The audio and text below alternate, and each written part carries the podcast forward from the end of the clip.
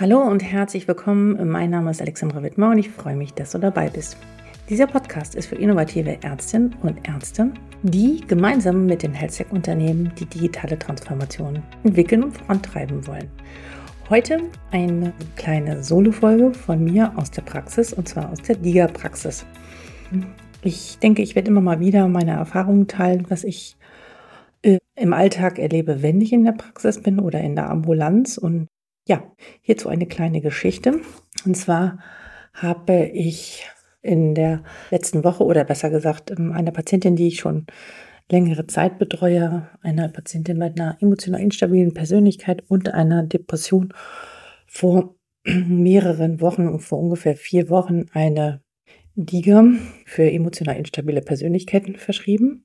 Und die lebt auf dem Land und hatte bisher in keinster Weise irgendwie die Fähigkeit oder die Möglichkeit, einen passenden Therapeuten zu finden.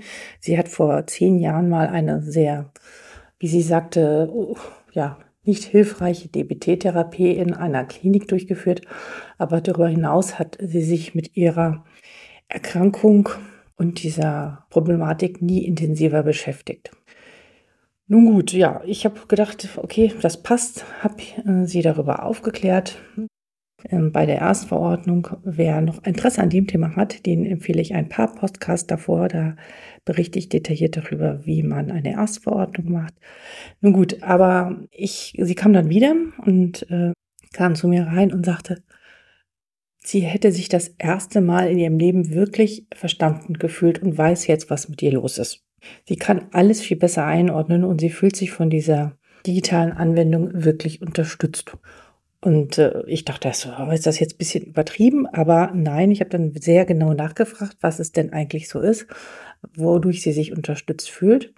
Und dann hat sie mehrere Dinge mir gesagt.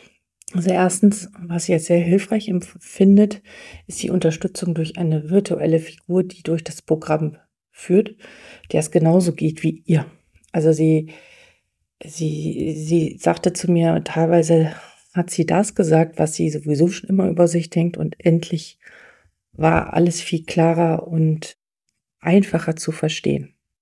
Das war der erste Punkt. Der zweite Punkt war, dass sie relativ häufig immer wieder so trinkt, Alkohol trinkt und sie sich an diese Figur in diesem Programm erinnert fühlt und dann jetzt schon mehrfach den Alkohol weggeschüttet hat, wie sie mir gesagt hat.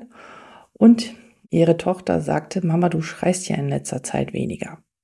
Das fand ich schon echt wirklich beeindruckend. Und sie meinte, ja, es liegt halt alles daran, dass sie immer weiß, okay, was passiert gerade mit mir und wie kann ich das wirklich einordnen.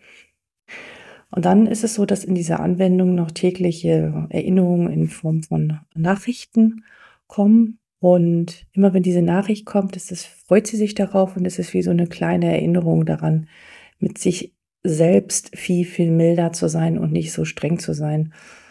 Also in dem strafenden Elternmodus. Darum geht es in dieser Anwendung. Sie sagte mir dann noch, in der Vergangenheit wäre sie jetzt eigentlich gekommen und hätte sich krank schreiben lassen. Aber mit Hilfe dieser digitalen Gesundheitsanwendung hat sie wirklich erkannt, wann sie in ihrer Stärke ist, also wann sie wie man sagt, im gesunden Erwachsenen ist und äh, was ihr Selbstvertrauen gibt. Und da ist ihr aufgefallen, dass sie am besten, äh, dass es ihr am besten geht, wenn sie wirklich ihrer beruflichen Tätigkeit nachgeht. Und das fand ich wahnsinnig spannend und toll. Habe sie natürlich da auch sehr validiert und verstärkt. Aber meine Erkenntnis daraus ist mal wieder, Dias können zum Erhalt der Arbeitsfähigkeit beitragen. Das heißt, sie haben nicht nur natürlich einen Einfluss auf eine Redu der Reduktion der Symptomatik, der welche Symptomatik auch immer. Nein, sie haben auch einen Einfluss auf das berufliche und soziale Umfeld. Und ich wünsche mir, das ist jetzt so mein Wunsch, dass wir noch viel mehr evaluieren, welchen Einfluss die digitalen Gesundheitsanwendungen auf soziale Faktoren haben. Ich glaube, da ist ein großer Wert, der noch nicht ausreichend erkannt oder genutzt wird. Und wenn die Digas dazu beitragen, dass Menschen mehr soziale Teilhabe haben, finde ich das unfassbar gut und möchte das gerne unterstützen. Was denkst du darüber? Was hast du für Erfahrungen gemacht? Hast du das auch schon erlebt, wenn du eine digitale Gesundheitsanwendung verschrieben hast? Oder wäre das ein Punkt, wo du sagst, ja, spannend, das interessiert mich. Jetzt mache ich es dann doch auch mal und ich verschreibe eine, weil das ist wirklich sehr hilfreich und nicht nur für uns Ärztinnen und Ärzte zu erkennen, ja, das ist, da ist wirklich was passiert, sondern natürlich auch für die Patienten. Genau, das war's zu dieser Folge. Ich freue mich immer über deine Nachricht unter info@docsdigital.de. Ich wiederhole nochmal info@docsdigital.de oder du kannst mir auch bei LinkedIn schreiben.